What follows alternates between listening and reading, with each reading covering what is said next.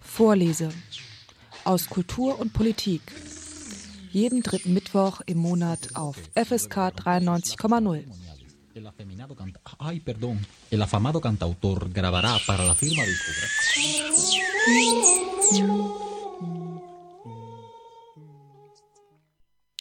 Im kommenden Jahr kommen sie wohl noch mit einem blauen Auge davon. Die Suchthilfeträger in Hamburg haben einen Aufschub bekommen.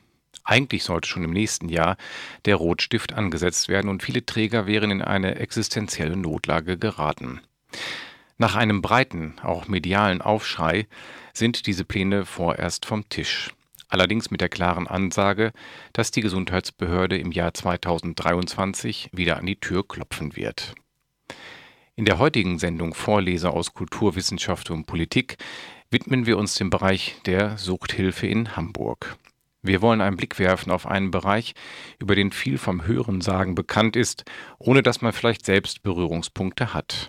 Ein Bereich, der eine weniger starke Lobby hat und dennoch sehr verletzlich ist. Mit Andreas Koch, dem Vorsitzenden der Hamburgischen Landesstelle für Suchtfragen, ist heute ein ausgewiesener Fachmann zu Gast in der Sendung. Mit ihm spreche ich in der nächsten Stunde über die Angebote der Suchthilfe in Hamburg, die drohenden Sparmaßnahmen und die Bedeutung einer gut aufgestellten Suchthilfe für eine wachsende Stadt.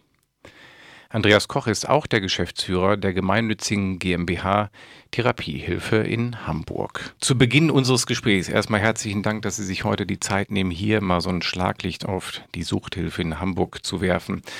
Ähm, Geben Sie uns einmal zu Beginn so einen Überblick, wie ist das eigentlich strukturiert in Hamburg? Wenn man in dem Bereich nicht so bewandert ist und keinen suchtkranken Menschen kennt, kennt man den Bereich höchstens aus Fernsehdokumentationen und vielleicht am Hauptbahnhof, wenn man da Klienten und Klientinnen rumlaufen sieht. Wie ist das strukturiert und wie muss man sich das vorstellen in so einer Stadt wie Hamburg? Mhm. Ja, gerne. Es ist zum einen, es ist zum einen so, dass wir, dass wir im Blick behalten müssen, dass es legale und illegale Suchtmittel gibt. Das hauptsächliche legale Mittel, Suchtmittel ist halt der Alkohol. Und äh, das ist auch die, ja, der dominierende Anteil ähm, des Hilfesystems, der sich mit äh, Alkoholabhängigkeit befasst. Und daneben gibt es halt die ganze Bandbreite von, von illegalen Drogen. Ähm, das fängt bei Cannabis an und geht äh, hin über Kokain bis hin zu, zu Opiaten, also bis zu härteren Drogen und vielen neuen Designerdrogen. Ähm, in der Regel ist es so, dass, dass diejenigen, die Hilfe aufsuchen oder die Hilfe suchen, ähm, das sind in der Regel so zu drei Vierteln sind das Alkohol ähm, oder Menschen mit Alkoholproblemen und zu etwa einem Viertel, nur um diese Verhältnisse so ein bisschen zu sehen, äh, und zu etwa einem Viertel sind das Menschen mit Problemen mit illegalen Drogen. Daneben gibt es noch stoffungebundene Suchtformen, Glücksspiel oder Internetsucht, die aber zahlenmäßig relativ gering ausfallen. Und äh, die Hilfeangebote vielleicht um eine, um eine zahlenmäßige Dimension ähm, vielleicht zu bekommen. In Deutschland geht man davon aus, dass jeder Zehnte ein Problem mit Alkohol hat, wenn man mal nur die legalen Suchtmittel uns angucken. Das heißt nicht, dass jeder Zehnte abhängig ist. Man unterscheidet da auch einen missbräuchlichen oder gefährlichen Konsum. Ähm, aber ungefähr jeder Zehnte in Deutschland hat ein Problem mit Alkohol, wäre also sozusagen auch Zielgruppe von, von Beratungs- oder Hilfeangeboten. So, das ist die, das ist sozusagen die Klientenseite. Ähm, Im Übrigen sind von, von Suchtmitteln auch so etwa zwei Drittel, drei Viertel Männer betroffen oder von Suchterkrankungen, zumindest den Bekannten, und etwa ein Viertel oder ein Drittel Frauen. Das sind zumindest die, die im Hilfesystem ankommen. Äh, was das Hilfesystem selber angeht, ähm, gibt es ähm, eine extrem große Bandbreite, sozusagen quer durch alle Sozialgesetzbücher, von Beratungsangeboten, von Behandlungsangeboten, von Betreuungsangeboten ähm, sag mal so, der, der relativ übliche Weg, wie ein Mensch ähm, ans Suchthilfesystem andockt, ist zunächst mal ähm, in einer Beratungsstelle, in einer Suchtberatungsstelle. Es gibt auch spezialisierte Beratungsstellen für Frauen, für Jugendliche, nur für illegale Drogen. Ähm, da gibt es also ganz unterschiedliche Angebote. Diese Beratungsstellen werden in der Regel von den Wohlfahrtsverbänden, Caritas, Diakonie, Paritätischer, äh, Rotes Kreuz und so weiter getragen. Ähm, dort docken ähm, in der Regel ja, die Suchtkranken oder Angehörige an, die ihre äh, suchtkranken ähm, Männer, Frauen, Kinder eben in ein Beratungsangebot bringen wollen. Ähm, diese Beratungsstellen sind in der Regel von den Kommunen finanziert. Da gibt es keine sozialrechtliche Grundlage, sondern das ist eine freiwillige ja, Daseinsfürsorge, sagt man, der Kommunen. Und damit haben wir auch schon ein erstes Problem. Ähm, dadurch, dass es keine sozialrechtliche Grundlage gibt, ähm, werden diese kommunalen Mittel ja so ein Stück weit freihändig vergeben. Nach Kassenlage nach sozialpolitischer Einstellung. Ähm, das gibt also ganz, ganz große Unterschiede äh, zwischen Hamburg und dem Umland, zwischen Hamburg und Schleswig-Holstein und so weiter. Da gibt es keine, keine, es gibt zwar Richtwerte, wie viel, ähm, wie viel äh, Stellen, Sozialarbeiterstellen pro 10.000 Einwohner man in der Regel in der Suchtberatung vorhalten sollte, aber das sind keine, keine zwingenden Vorgaben. Es gibt auch keinen Anspruch, keinen Rechtsanspruch von suchtkranken Menschen auf Beratung. Äh, über die Suchtberatung ähm, wird dann in der Regel eine, eine Akutbehandlung, eine Krankenhausbehandlung eingeleitet, eine sogenannte Entzugsbehandlung, die ähm, je, nach, ähm, je nach Schweregrad ein bis drei Wochen dauert. Und ähm, idealerweise würde sich dann an eine solche äh, Akutbehandlung, wo es so um den rein körperlichen Entzug geht, äh, würde sich dann eine Reha-Behandlung anschließen, die zulasten der Renten- oder Krankenversicherung geht. Und ähm, diese Therapien dauern drei bis teilweise äh, neun Monate mit, äh, unterschiedlichen, ähm, mit, mit, unterschiedlichen leistungsrechtlichen Grundlagen. Sowohl die Akutbehandlung wie auch die Reha-Behandlung sind leistungsrechtlich im SGB 5, 6 und 9 verankert. Also da gibt es einen richtigen Rechtsanspruch auch für eine solche Behandlung. Es gibt alternativ oder ergänzend gibt es dann eine ganze Menge Angebote im Bereich der Eingliederungshilfe, also Wohnangebote für Menschen, die abstinent leben können, aber keine eigene Wohnung finden, keinen Job finden ähm, das wäre also die Betreuung. Das, was ich eben geschildert habe, ist die Behandlung. Und dann gibt es, ähm, ähm, angedockt an Beratungsstellen, gibt es noch unheimlich viele, wir nennen das niedrigschwellige Angebote ähm, für speziell Drogenabhängige. Das geht über Spritzentausch ähm, bis hin zu Essensausgaben. Also niedrigschwellig meint damit in Kontakt mit, mit Drogenabhängigen, vor allen Dingen auf der Straße treten, ohne gleich den Anspruch einer Beratung oder Weitervermittlung ähm, zu haben. Das sind auch, ist auch Teil des kommunalen Angebotes. Ähm, dann gibt es noch immer noch weiterhin verschiedene Arbeitsprojekte, in denen, äh, in, in denen Suchtkranke äh, dann teilweise zulasten der Jobcenter, also als Kostenträgerschaft der Jobcenter, ähm, weitergebildet, umgeschult, ausgebildet werden. Das schließt sich dann häufig an, an Eingliederungshilfe oder Reha-Angebote an. Das ist so das, äh, so ganz grob das, das Spektrum dessen, was es, äh, was es an, an Suchtberatung, Behandlung und Betreuung im Wesentlichen gibt. Und genau das finden wir hier auch in Hamburg wieder, eben in einer, in einer Metropole. Da unterscheidet sich Hamburg aber jetzt von den Strukturen her nicht grundlegend von anderen Gegenden Deutschlands. Jetzt haben Sie das schon ziemlich umfangreich geschildert. Äh, richtig rausgehört habe ich das ja auch klar. Es sind öffentliche Gelder, die dort eine Rolle spielen. Es wird quasi von der Gesundheitsbehörde nicht eigene Stellen, aber ich glaube, es gibt auch eigene äh, Stellen äh, im Sozialbereich, die städtisch sind, aber in der Regel werden diese Gelder, Sie haben es eben schon mal kurz erwähnt, Diakonie, Caritas, an Träger weitergegeben. Wie stellt, mhm. muss man sich das vorstellen? Schließt dieser Träger einen Vertrag mit der Stadt ab? Äh, wie lange sind da die Laufzeiten und was sind Qualitätsmerkmale vielleicht auch, dass man Träger sein kann? Also könnte ich auch so eine Stelle öffnen. Wahrscheinlich mhm. werde ich erst überprüft, ob ich die Qualifikation mitbringe. Ja, das äh, funktioniert in Deutschland in ganz vielen Sozialbereichen, nicht nur in der Suchthilfe nach dem Subsidiaritätsprinzip. Das heißt, das Prinzip bedeutet, das, was der Staat nicht selber zwingend machen muss, kann oder soll er auch an freie Träger, zum Beispiel an Wohlfahrtsorganisationen, vergeben. Und das sind dann in der Regel eben äh, Wohlfahrtsunternehmen, wie es, auch, äh, auch meines ist. Ähm, ähm, das funktioniert in der Regel tatsächlich über ein, ein, eine öffentliche Vergabe, teilweise sogar über Ausschreibungen. Da wird also zum Beispiel, wir hatten das jetzt gerade im Kreis Stormann, also hier im Nachbarkreis, da wurde die Suchtberatung für drei Jahre neu ausgeschrieben. Da kann man sich dann als Sozialunternehmen drauf bewerben. Wir hatten vorher schon den Auftrag, haben uns wieder beworben, konnten natürlich so ein Stück weit auch mit Erfahrung punkten und haben gemeinsam mit einem anderen Träger dann auch den Zuschlag gekriegt. Ähm, das ist relativ neu oder neu, naja, sagen wir, seit etwa 10, 15 Jahren gibt es diese Ausschreibung, weil die Kommunen natürlich auch gezwungen sind, nachzuweisen, dass sie mit ihren Mitteln sparsam und wirtschaftlich umgehen und nicht einfach nur über 10, 20, 30 Jahre sozusagen immer denselben beauftragen, immer denselben bedienen. Das funktioniert also in der Regel über Ausschreibungen. Hier in Hamburg findet das mit Ausschreibungen noch nicht statt oder nur in begrenztem Umfang statt. Ähm, und in der Regel wird dann mit demjenigen, der die Ausschreibung gewonnen hat oder der sozusagen ausgewählt wird als derjenige, der zum Beispiel Beratungsleistungen anbietet, mit dem wird ein Vertrag geschlossen. Ähm, und diese Verträge gehen teilweise über ein Jahr, teilweise auch mal über drei Jahre. Früher gab es Verträge, die länger über fünf oder zehn Jahre gelaufen sind. Ähm, aber drei Jahre ist so das Äußerste, was es heutzutage gibt. Und richtig ist, es geht dabei um, um kommunale Mittel, äh, die eben aus dem Haushalt des Landes bzw. eben der einzelnen Kommune dann ausgegeben werden werden. Das ist zum Beispiel bei der Betreuung und, und Behandlung ist das anders. Das sind dann Mittel zum Beispiel aus dem Topf der Krankenkassen, der Rentenversicherung oder der Eingliederungshilfe. Das sind dann wieder ganz andere Töpfe. Aber wenn es um die Beratung oder die niedrigschwelligen Angebote geht, dann, dann läuft es eben über Ausschreibungen, Verträge, ähm, ähm die dann den Rahmen abstecken. Und weil Sie nach Leistungskennzahlen fragen, die stecken da auch mit drin. Das ist auch so etwas, was seit 10, 15 Jahren auch sinnvollerweise damit drin ist, dass zum Beispiel von uns gefordert wird, ähm, in einem Jahr so und so viel ähm, Erstberatungen gemacht zu haben oder so und so viel Kontakte mit Angehörigen gemacht zu haben oder so und so viel Gruppenangebote gemacht zu haben. Es gibt da also relativ ähm, stringente Zielvorgaben, Leistungszahlen, über die wir dann am Ende des Jahres bzw. im Folgejahr auch berichten müssen und äh, wo natürlich auch nachgefragt wird, wenn diese Leistungszahlen nicht eingehalten wurden oder wenn sie übererfüllt werden, dann kann man immer noch mal gucken, ob man vielleicht innerhalb eines Vertrages dann nachsteuert, also Ressourcen, personelle Ressourcen mehr in die eine oder in die andere Richtung schiebt. Also das ist so der Rahmen dieser Verträge. Hm. Da kommen wir gleich nochmal stärker, werden wir nochmal drauf eingehen, weil es geht ja auch um die aktuelle Situation in diesem Suchthilfebereich. Jetzt würde mich noch einmal kurz interessieren, weil das dann später in der Sendung auch nochmal eine Rolle spielt, äh, wird von der Stadt, wenn die sagen, das wird ausgeschrieben, dann hat man ja immer diese, diese Vorurteile. Ich kenne das bei anderen Ausschreibungen auch, wenn dann drei Angebote eingeholt werden, wird in der Regel das günstigste genommen. Gibt es da auch so einen, so einen Dumping-Wettbewerb, dass man sich mit den Leistungen oder mit, den, mit der Finanzierung unterbietet oder wie ist das tarifrechtlich organisiert? Also es sind wahrscheinlich unterschiedliche Tarifverträge, die dann dort geschlossen werden. Ist das so ein Einfallstor, wo die Stadt auch sagen kann, Mensch, wir, wir drücken die Preise oder ist das ein Bereich, wo eher, weil es ein sehr sensibler und wichtiger Bereich ist, auch Rücksicht genommen wird und es nicht nur um reine Sparmaßnahmen geht?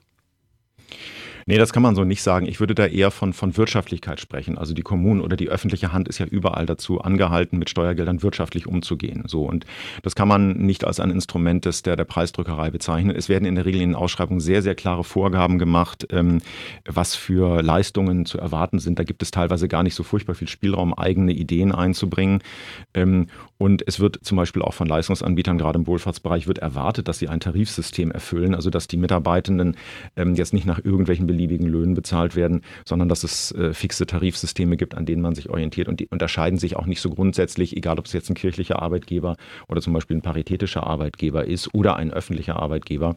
Ähm, das wird erwartet.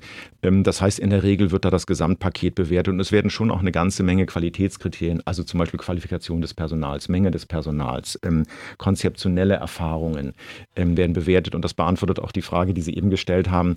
Ähm, es wird äh, sehr viel Konzeptqualität bewertet. Ähm, in der Behörde, die das entscheidet, sitzen natürlich auch Leute, die auch wissen, worum es geht. Und ähm, da würde man mit Verlaub, wenn Sie sich bewerben würden, da würde man, glaube ich, relativ schnell erkennen, ob Sie sich im Suchtbereich auskennen, ob Sie bestimmte therapeutische Methoden kennen, ob Sie wissen, welche Qualitätsstandards in der Suchtberatung gefordert sind. Also da geht es letzten Endes um ein vernünftiges Preis-Leistungs-Verhältnis. So, das kann man nicht sagen, dass damit jetzt äh, Preise gedrückt werden. Das kann man so nicht sagen, nee. Wäre ja auch erschreckend, aber trotzdem wollte ich noch einmal nachfragen, damit, damit man eine Vorstellung hat, wie so ein Prozedere abläuft.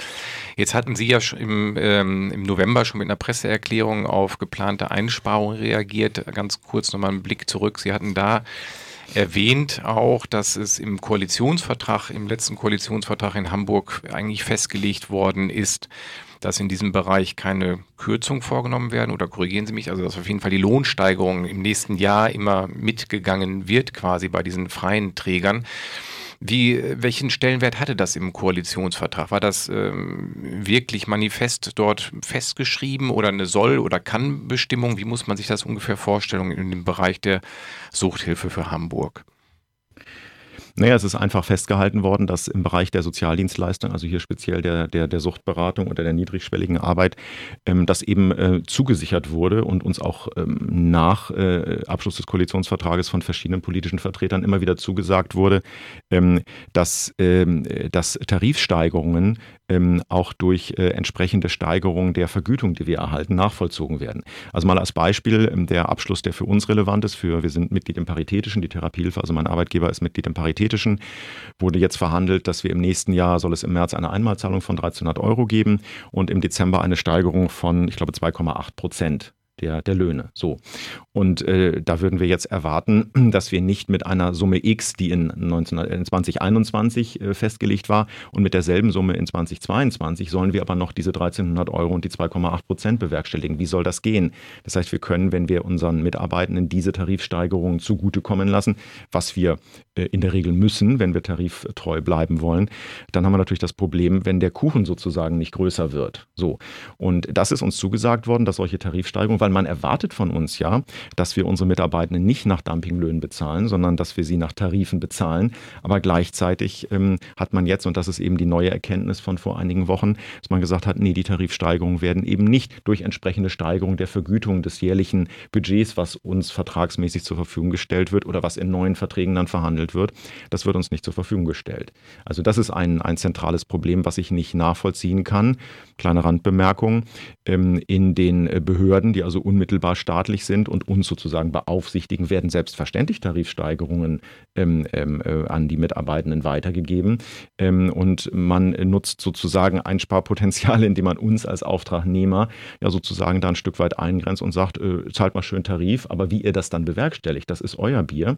Und dann ist natürlich relativ klar, wenn wir die Tarifsteigerungen zahlen, aber das Budget gleich bleibt, dann müssen wir Stellen abbauen, weil sonst kommen wir mit, unserem Budget nicht hin, weil wir haben äh, in der Regel keine größeren anderen Einnahmequellen als nur das Budget aus dem Vertrag.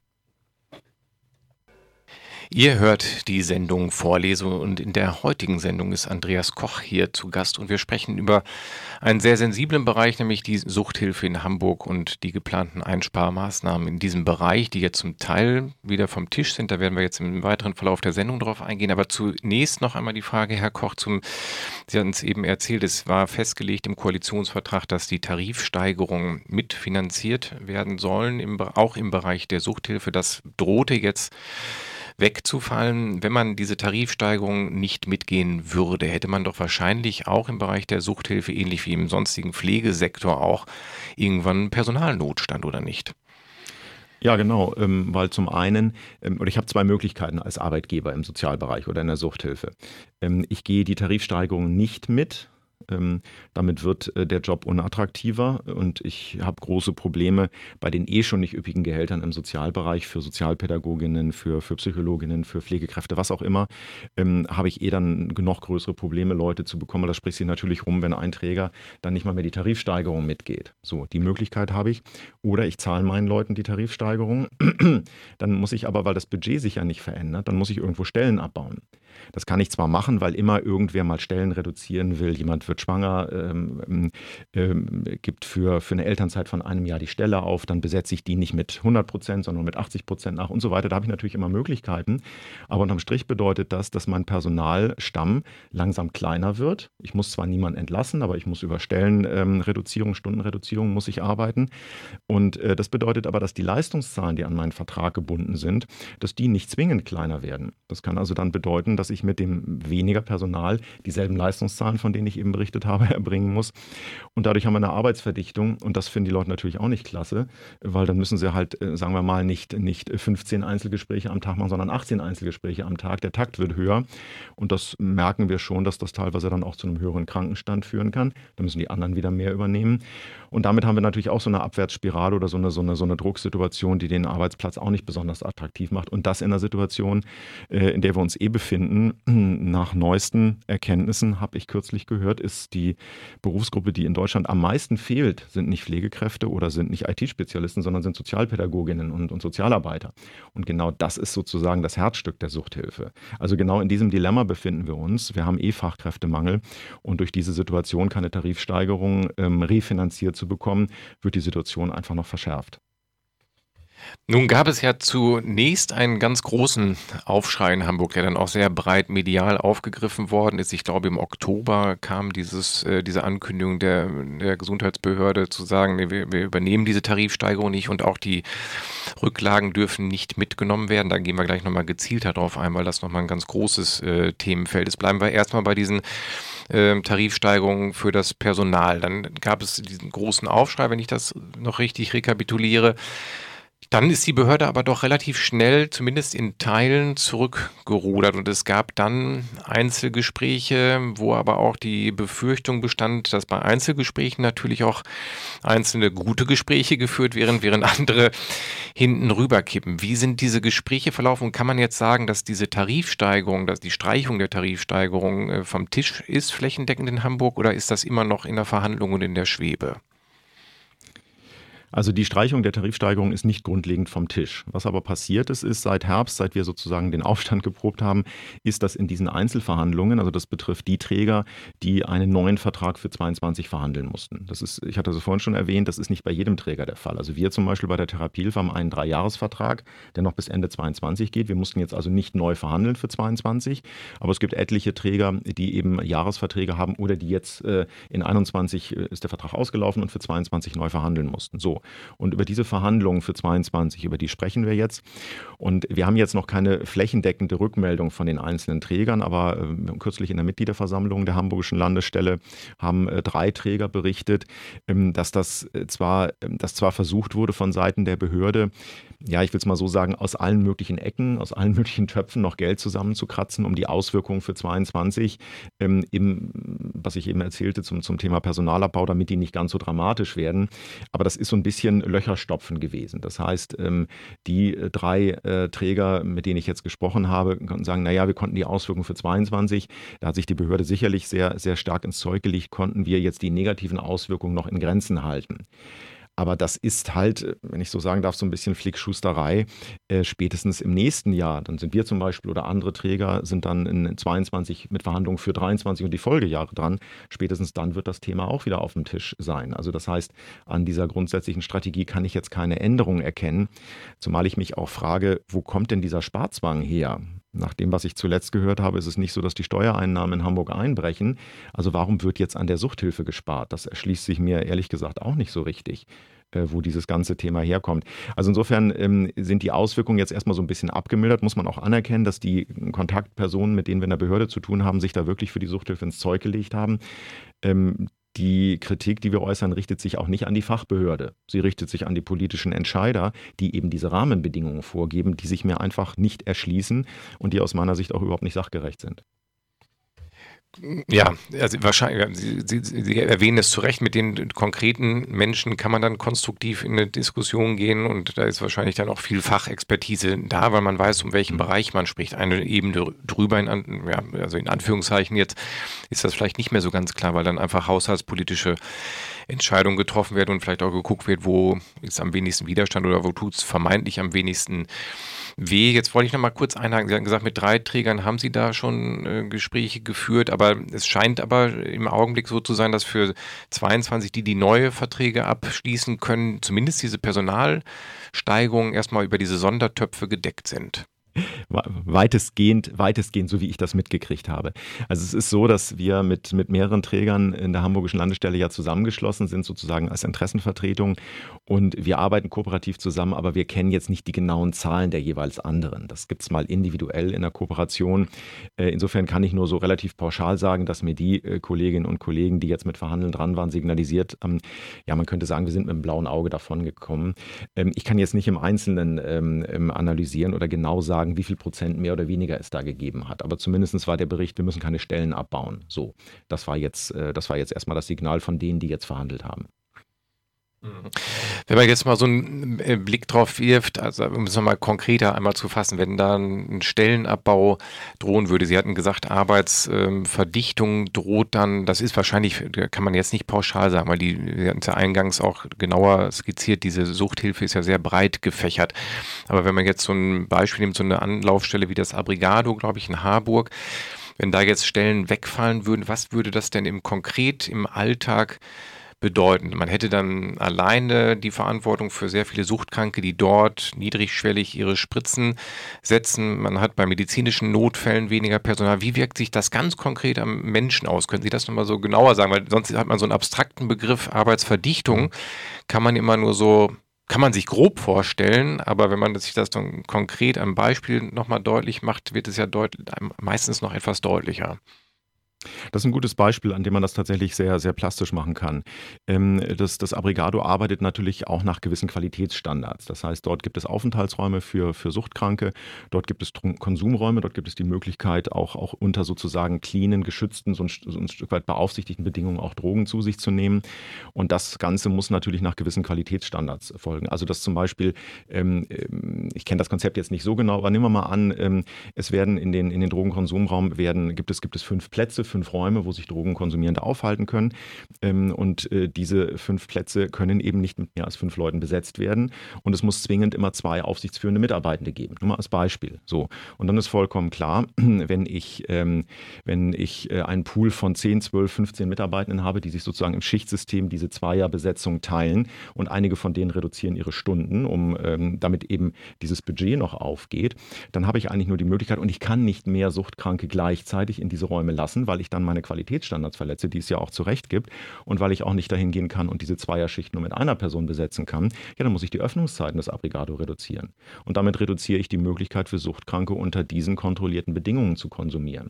Das heißt, ich kann, nur mal als Beispiel, ich kann nicht 20 oder 25 Drogenkonsumierenden am Tag diese Möglichkeit geben, sondern vielleicht nur 20, weil ich die Öffnungszeiten äh, reduzieren muss, weil ich eben nicht genug Personal habe, um sechs oder sieben Stunden am Tag äh, das, äh, das, das, den Drogenkonsum offen zu halten, sondern nur noch fünf Stunden am Tag. Nur mal als Beispiel, so als grobe Rechnung. Daran kann man das vielleicht ganz gut deutlich machen, ähm, was das eben konkret bedeuten würde. Oder die Leute müssten massiv Überstunden fahren, aber die muss ich dann ja auch wieder bezahlen. Dann sprenge ich auch wieder mein Budget. Also ich bin da in so einem Teufelskreis. Der äh, Kollege, der das Abrigado leitet, berichtet eben genau von, von dieser Problematik und versucht halt mit allen möglichen Tricks, teilweise zum Beispiel auch mit der Umwidmung von Sachmitteln in Personalmittel, diese Möglichkeit haben wir. Dann wird halt kein neuer Tisch gekauft, dann muss halt mit, der, mit dem alten Computer, der, der fünf, sechs, sieben, acht Jahre alt ist, muss weitergearbeitet werden. Und damit versucht man dann eben diese personellen Löcher zu stopfen, um auf, entschuldigen Sie den Begriff, auf Teufel komm raus sozusagen, das Angebot für die Drogenabhängigen, zumindest in dem bisher gewohnten Umfang aufrechtzuerhalten. Ich weiß nicht, ob das an dem Beispiel vielleicht so ein bisschen deutlich geworden ist, was das bedeuten könnte. Ja, genau, das ist dann wesentlich äh, plastischer nochmal. Ne? Und dann kann man, genau weil Sie das Abrigado, können wir kurz nochmal bei dem Thema bleiben. Da gibt es ja auch eine sehr gute Dokumentation, die ich mir angeguckt hatte. Ich glaube, auf ZDF ist die gelaufen, das weiß ich nicht mehr so ganz genau, wo sehr viel aus dem Alltag ja auch berichtet wird und wo ich auch gesehen habe, mein Gott, also viele Bereiche sind mir auch gar nicht so klar. Also das, da war zum Beispiel, ähm, wurde ja sehr genau so Notarzteinsätze ge gezeigt in der Dokumentation, dass halt wirklich Suchtkranke dort auch eine Überdosis setzen und dann Hilfe sofort brauchen. Es muss jemand den Notruf absetzen. Da stellt man sich natürlich die Frage, wenn das nicht geschieht, nicht im geschützten Raum, wer setzt diesen Notruf dann ab und ist dann nicht, äh, früher hätte man gesagt Milchmädchenrechnung, sagt man heute wahrscheinlich nicht mehr, aber ist doch dann auch irgendwie sonnenklar, dass bei einer Einsparung in diesem äh, Bereich, wenn sich das in illegale Bereiche verlagert, das Konsumieren, dann auch die Drogentotenzahlen steigen müssen? Oder ist das eine, nicht naheliegend? Das wäre eine mögliche Konsequenz. Also entweder die Zahl der Drogentoten steigt äh, oder aber ähm, die Zahl der Krankenhausaufenthalte von, von Drogenabhängigen ähm, steigt. Ähm, das ist genau ein, ein Kernproblem, nicht nur im Suchtbereich, sondern vieler sozialer Dienstleistungen, dass man immer davon ausgeht, da wird öffentliche Kohle, ich sage es mal ein bisschen plastisch reingepumpt und was kriegen wir dafür?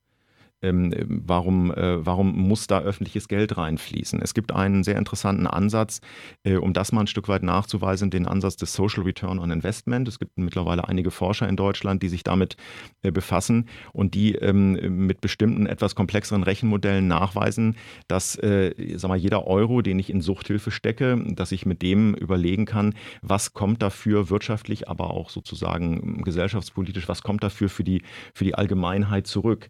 Vermiedene Krankenhausaufenthalte, vermiedene Todesfälle, ähm, ähm, aber auch ganz knallharte Kriterien wie eben auch Arbeitsplätze, die erhalten werden können. Und das ist genau der Punkt, also so diese eins, diese eins zu eins Beziehung zu den Drogentoten, die gibt es sicherlich, die ist aber nicht der einzige Punkt, sondern es entstehen natürlich auch weitere Kosten, ganz abgesehen davon, dass Elend entsteht, bis hin auch zu, zu vermehrten Straftaten, ähm, die, die möglicherweise mit Beschaffungskriminalität zu tun haben, ähm, dass eine offene Drogenszene sich, sich deutlich, ähm, deutlich mehr präsentiert was wieder hin zu, wiederum zu mehr Polizeieinsätzen führt.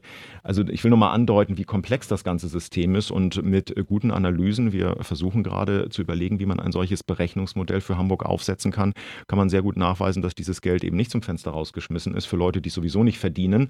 Das wäre jetzt eine politische These aus einer bestimmten Ecke, sondern dass man mit Geld, was man in die Suchthilfe investiert, eine ganze Menge sozialen Nutzen stiften kann, der sich für die gesamte Gesellschaft und letzten Endes auch für die wirtschaftliche Stabilität der Hansestadt eben auch äh, rechnen würde würde. Das sind aber sehr komplexe Modelle. Das kann ich mir gut vorstellen. Und Sie hatten es aber ja auch eingangs gesagt, also jetzt, wenn man grob schätzt, jeder Zehnte hat irgendwie eine Suchtproblematik und wenn man auch Alkohol hinzuzieht, ein regelmäßiger, mehr oder weniger regelmäßiger Konsum, dann ist es ja auch eine Zahl von Menschen, die eben nicht nur eine verschwindende, seltene Erkrankung, verschwindende Minderheit ist, sondern eigentlich ist es ja in Teil dieser Gesellschaft, muss man ja einfach so begreifen. Man sieht ja auch, wenn man sich die Therapiehilfe in Hamburg anguckt, dann ist sie ja flächendeckend in allen Stadtteilen vertreten. Vielleicht mal mehr, mal weniger ausgebaut, aber ist ja wirklich in allen ähm, Bereichen wichtig und notwendig.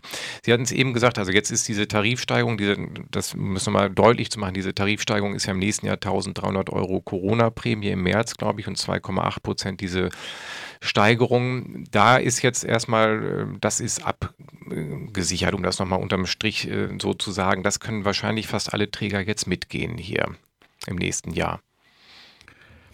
Ähm, das kann ich ehrlich gesagt gar nicht so genau sagen, weil, wie gesagt, wir nicht die einzelnen Finanzierungsmodelle äh, jedes Trägers kennen. Also es gibt zum Beispiel Kollegen, die, in, äh, die bei diakonischen Trägern arbeiten, die haben andere Tarifsysteme, die haben auch andere Tarifabschlüsse. Aber ich will mal bei dem Beispiel bleiben, der, der Paritätische ähm, hat eben diesen Tarifabschluss, den Sie auch eben erwähnt hatten, 1300 Euro Einmalzahlung im März und 2,8 Prozent ähm, Tarifsteigerung ähm, im Dezember, ähm, das ist so beschlossen worden. So, und jetzt sind wir als Therapiehilfe, als ein Suchthilfeträger in Hamburg, der Mitglied der Hamburgischen Landesstelle ist, sind wir jetzt aufgefordert zu überlegen, äh, wie wir diese, diese Tarifsteigerung, die wir unseren Mitarbeitenden natürlich gerne zugutekommen lassen wollen, vielleicht zeitversetzt, was auch immer, äh, wie wir die refinanzieren können. es ist bei uns so, wir haben einen Dreijahresvertrag für die Jahre 2021 äh, und 2022. Als wir den 2019 geschlossen haben, haben wir natürlich äh, gemeinsam in Verhandlungen mit der Behörde Tarifsteigerung versucht zu prognostizieren. So. Und jetzt müssen wir, dieser Tarifabschluss ähm, ist jetzt gerade erst zwei Wochen, glaube ich, raus oder veröffentlicht. Und jetzt müssen wir halt prüfen, ob wir für das Jahr 22, ob wir sozusagen in diesem, in diesem Dreijahreszyklus für das Jahr 22 noch genug Haushaltsmittel übrig haben, um diese Tarifsteigerung eben so nachvollziehen und unseren, unseren Mitarbeitenden eben zugutekommen ähm, äh, lassen zu können. So, das ist jetzt innerhalb eines Vertrages. Das ist jetzt konkret der Punkt, den wir prüfen müssen. Welche Tarifabschlüsse jetzt zum Beispiel Diakonie, die in Hamburg ja auch sehr viele Suchthilfeangebote hat. Ähm, wie da die Tarifabschlüsse aussehen, weiß ich im Moment nicht genau. Das, sie werden nicht so grundsätzlich unterschiedlich sein. Vielleicht keine Einmalzahlung, dafür vielleicht 2,9 Prozent Steigerung zu einem früheren Zeitpunkt. Aber das ist die Rechenaufgabe, die jeder Träger jetzt machen muss. Ja.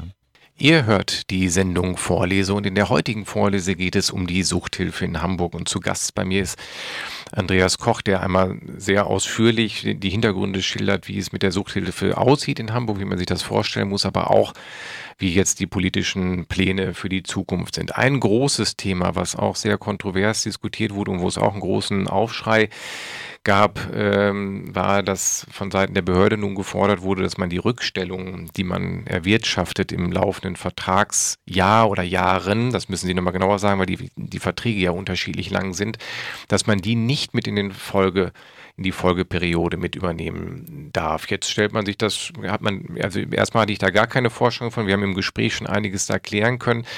Das wäre vielleicht nochmal ganz gut, das nochmal genauer zu erklären. Was, wie muss man sich das vorstellen? Wofür werden diese Rückstellungen, wie kann man die überhaupt erwirtschaften und wie werden die ins, in die nächste Periode übernommen und äh, kann man sie einfach so mitnehmen oder ist das auch wieder an Qualitätskriterien gekoppelt? Ja, es sieht so aus. Äh, ich hatte ja vorhin erläutert, wie das mit den Verträgen aussieht. Man, man schließt, wenn man beispielsweise einen Einjahresvertrag für das Jahr 21 äh, geschlossen hat mit der Behörde, dann hat man in 2020 hat man diesen Vertrag ausgehandelt und man hat bestimmte Annahmen getroffen. Äh, so und so viel Personal ist da, so und so viel Sachkosten muss ich einplanen. Keine Ahnung, die Miete in der Beratungsstelle wird um diesen oder jenen Wert steigen. Das weiß man alles 2019 noch nicht so genau.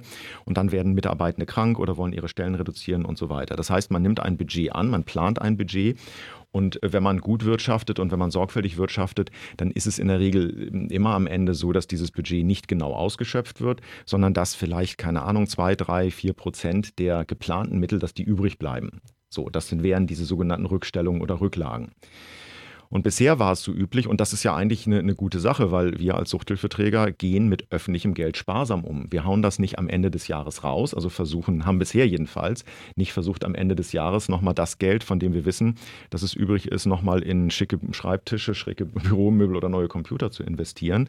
Sie haben gesagt, okay, das Geld haben wir wirklich nicht gebraucht, ähm, aus den eben genannten Gründen. Wir legen das Geld sozusagen auf die Seite und können es im nächsten Jahr dann für wichtige, interessante, intelligente äh, andere Projekte oder eben um Gehaltssteigerungen aufzufangen, äh, verwenden. Das lief dann in der Regel so, dass am Ende des Jahres eine Abrechnung mit der Behörde gemacht wurde. Da wurde festgestellt, so diese, sagen wir mal, 100.000 Euro sind bei euch übrig geblieben. Ihr überweist uns das Geld zurück, Ende 21, kriegt es aber Anfang 22 wieder, äh, sozusagen obendrauf auf den neuen Vertrag und könnt mit diesen 100.000 Euro dann etwas, nicht irgendetwas machen, sondern etwas machen, was wir gemeinsam besprochen haben. So, ein Beispiel dafür ähm, kann ich äh, bei uns aus der Therapiehilfe geben. Äh, wir haben im Moment ja einen Dreijahresvertrag über die Jahre 2021, 2022. Als der 2019 geschlossen wurde, war noch nicht absehbar, ähm, dass sich ein sehr spezielles Beratungsangebot, was bei uns ähm, entwickelt wurde, dass das so gut angenommen wird. Wir bieten eine Suchtberatung für gehörlose Menschen an oder gehörgeschädigte Menschen an.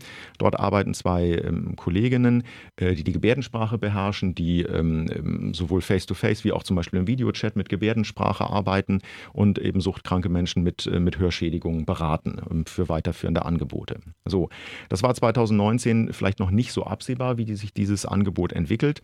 Und in den Jahren 2021 haben wir dieses Angebot dann ähm, weiter aufgebaut und konnten die Rückstellungen, die wir in dem Vertrag, der bis 2019 lief, ich hoffe, das ist noch nachvollziehbar, ähm, das Geld, was ähm, im Ende 2019 übrig, ein Teil des Geldes, haben wir dann mit der Behörde gemeinsam vereinbart und gesagt, okay, das investieren investieren wir jetzt in dieses Beratungsangebot, von dem wir noch nicht wussten, welche Dimension es hat. Das heißt, wir sind da sehr sparsam mit den äh, Haushaltsmitteln äh, 20 bis 2019 umgegangen, ähm, haben sie sozusagen auf die Seite gelegt und haben geguckt, wofür könnte man das Geld denn sinnvollerweise einsetzen, zum Beispiel hier für ein neues Beratungsangebot, was wir sonst nicht hätten finanzieren können, wenn das Geld sozusagen wieder im Säckel des Finanzsenators gelandet wäre. Also ich hoffe, dass es dadurch so ein bisschen deutlich geworden, was mit diesen Rückstellungen gemeint ist.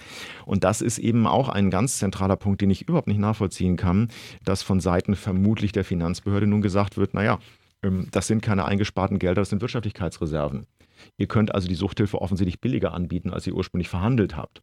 Das finde ich erstmal eine sehr misstrauische Haltung. Und deswegen werden solche Rücklagen nicht mehr ins nächste Jahr übertragen oder in den nächsten Vertrag übertragen. Das ist jetzt die offizielle äh, Ansage, sondern diese Rückstellungen oder diese, dieses übrig gebliebene Geld muss einfach an die Finanzbehörde zurückgezahlt werden. Und ganz ehrlich, wozu führt das bei uns und bei den anderen Kolleginnen und Kollegen, dass wir zusehen, dass wir eben keine Restmittel mehr übrig behalten, sondern dass wir am Jahresende dann natürlich nicht sinnlos, aber möglichst so sinnvoll, wie es irgendwie geht, das Restgeld noch, ähm, noch aufbrauchen ähm, und dann eben das tatsächlich nochmal in Sachmittel oder, oder Personal zu versuchen zu investieren. Und das finde ich eigentlich, das ist so eine, so eine Kameralistik aus den, aus den, keine Ahnung, aus den 50er, 60er Jahren.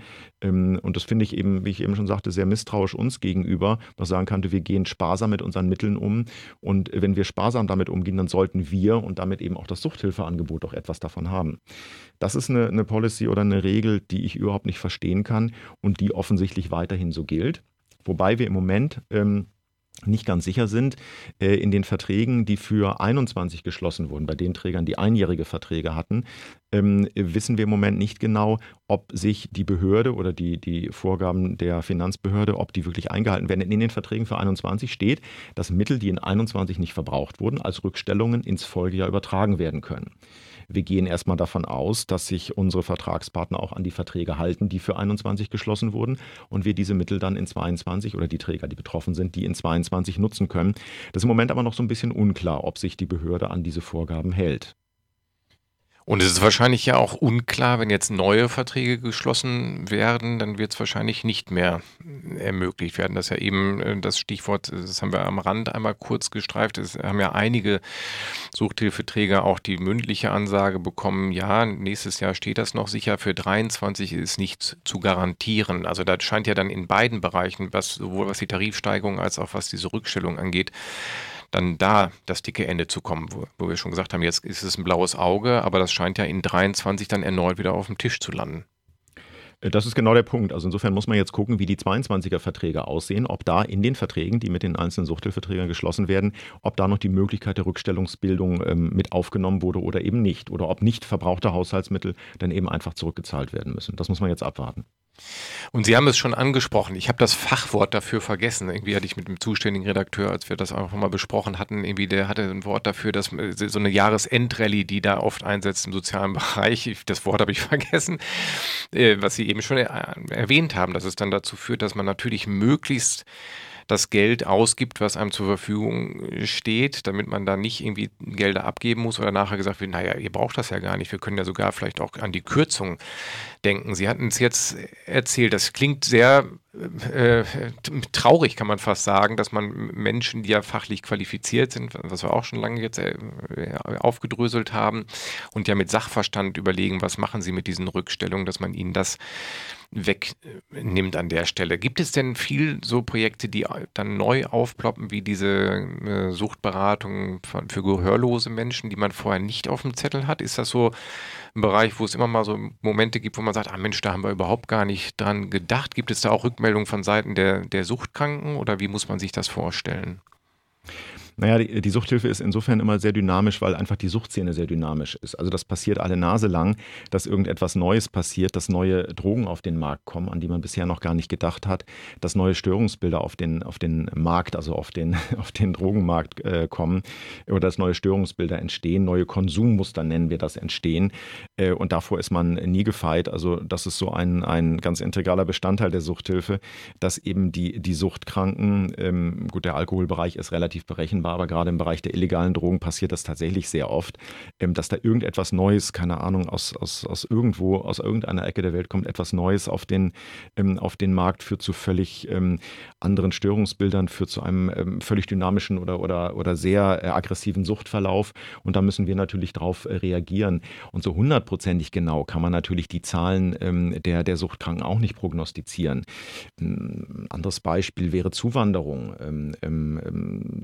durch, durch Zuwanderung, die auch nicht immer hundertprozentig kontrollierbar ist, können auch Suchtprobleme mitgebracht werden. Äh, das heißt also, das, was man in, in einem Jahr fürs nächste Jahr plant, das kann aufgehen, das basiert auf Erfahrungswerten, aber man wird in der Sucht immer wieder überrascht von dem, was sich, ich sage es mal so ein bisschen vereinfacht, was sich Suchtkranke alles ausdenken und was sie alles zu sich nehmen und äh, auf welche Ideen sie noch kommen. Es entwickeln sich, ähm, es entwickeln sich Partyszenen, an die man nie gedacht hat. Es entwickeln sich offene Szenen äh, in bestimmten Ecken der Stadt, von denen man gar nicht vermutet vermutet hatte, dass sich da gerne äh, Leute, die Alkohol konsumieren, die andere Drogen konsumieren, dass die sich da aufhalten. Dann muss man wieder darauf reagieren. Dann muss man ein Konzept für Straßensozialarbeit genau in diesem Bereich in Abstimmung mit den Ordnungsbehörden entwickeln. Also das ist immer einer, einer, das unterliegt immer einer großen Dynamik. Und es ist selten so, dass man, dass die Probleme von alleine kleiner werden, sondern es tauchen eigentlich eher immer wieder neue Probleme auf, auf die man dann eben mit neuen Angeboten reagieren muss. Und äh, wir haben es jetzt noch gar nicht besprochen, das ist ja auch ein wichtiger Aspekt. Es gibt ja dieses Credo der Hamburg wachsende Stadt oder wachsende Metropole. Mhm. Das, wir sind ja eine Stadt, die im Wachstum begriffen ist. Jetzt kam gerade diese Keule, Sie haben da zu Recht auch in der Stellungnahme darauf hingewiesen, diese angedrohte Einsparkeule in diesem Bereich denkt ja auch nicht, neben vielen anderen Dingen auch nicht mit, dass diese Stadt größer wird. Ich habe es gerade heute gelesen, dass in den nächsten Jahren irgendwie knapp 150.000 mehr Einwohner und Einwohnerinnen erwartet werden in Hamburg. Es wird massiv in Wohnungsbau investiert.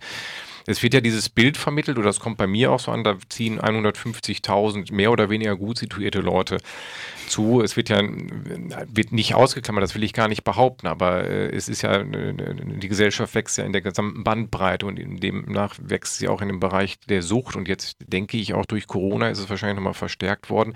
Wie wirkt sich das aus? So eine wachsende Stadt, wie müssen da Angebote angepasst und geschnitzt werden? Muss man in, beispielsweise in der Hafen City direkt eine Suchtberatung mit einplanen, wenn man so einen Stadtteil plant? Das wäre richtig super, wenn man tatsächlich bei der Planung neuer Stadtteile äh, tatsächlich solche sozialen Anlaufstellen, ähm, das gilt ja nicht nur für Suchtberatung, das gilt für andere Beratungsboote, Familienberatung, Erziehungsberatung gilt das ganz genauso. Aber das wäre natürlich ideal, das wird teilweise ja heute auch schon gedacht, dass in neuen Quartieren, die äh, irgendwo in einer bestimmten Größe entwickelt werden, da wird nicht nur ein, eine, eine bestimmte Quote an, an Spielplätzen geplant, sondern es werden tatsächlich auch soziale Einrichtungen geplant oder es wird eine Mischbebauung geplant, wo Wohnen und soziale Einrichtungen in einem Haus geplant werden. Aber weil Sie eben auch das Thema ähm, ja gut situierte, ähm, ähm, zuziehende Bürgerinnen und Bürger ansprachen.